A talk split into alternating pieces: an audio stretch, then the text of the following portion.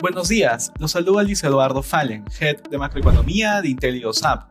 Durante la última semana se ha caracterizado por una volatilidad que se mantiene elevada para los mercados accionarios, mientras las curvas de tasas se ponen al día respecto a las expectativas de ajustes de política monetaria.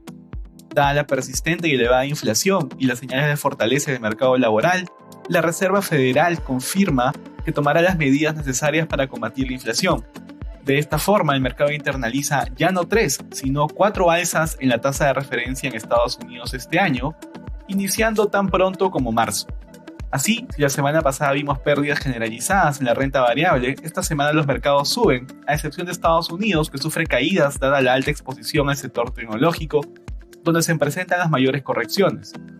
Este último sector y en general las acciones de tipo growth tienen una alta sensibilidad a variaciones en las tasas de interés, por lo que el empinamiento de la curva de tasas que se ha dado desde inicios de año están afectando los retornos.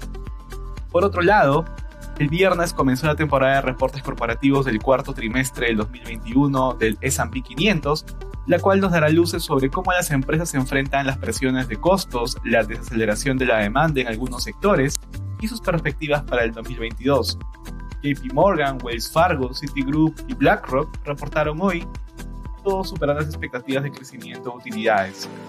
Por su parte, Omicron lleva a los contagios globales a registrar nuevos máximos con más de 3 millones de contagios diarios a nivel global. El aumento sostenido en los contagios está llevando a algunos países a aumentar las medidas restrictivas. Por ejemplo, Hong Kong suspendió el ingreso de vuelos desde una serie de países y suspendió las clases, mientras que en Estados Unidos se registran más de un millón de contagios diarios y la ocupación hospitalaria está en niveles críticos. De todas formas, los programas de vacunación con dosis de refuerzo generarían anticuerpos necesarios para protegernos del virus.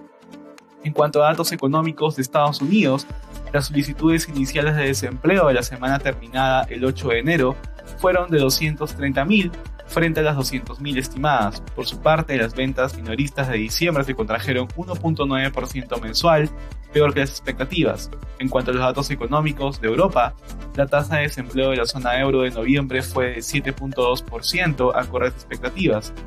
Por su parte, la producción industrial de noviembre cayó 1.5% interanual, peor que las expectativas que esperaban que creciera 0.8%. Finalmente, en el Reino Unido, el PIB de noviembre creció 0.9% mensual, por encima de las expectativas de 0.4%. Gracias por escucharnos y si tuviera alguna consulta, no dude en contactarnos.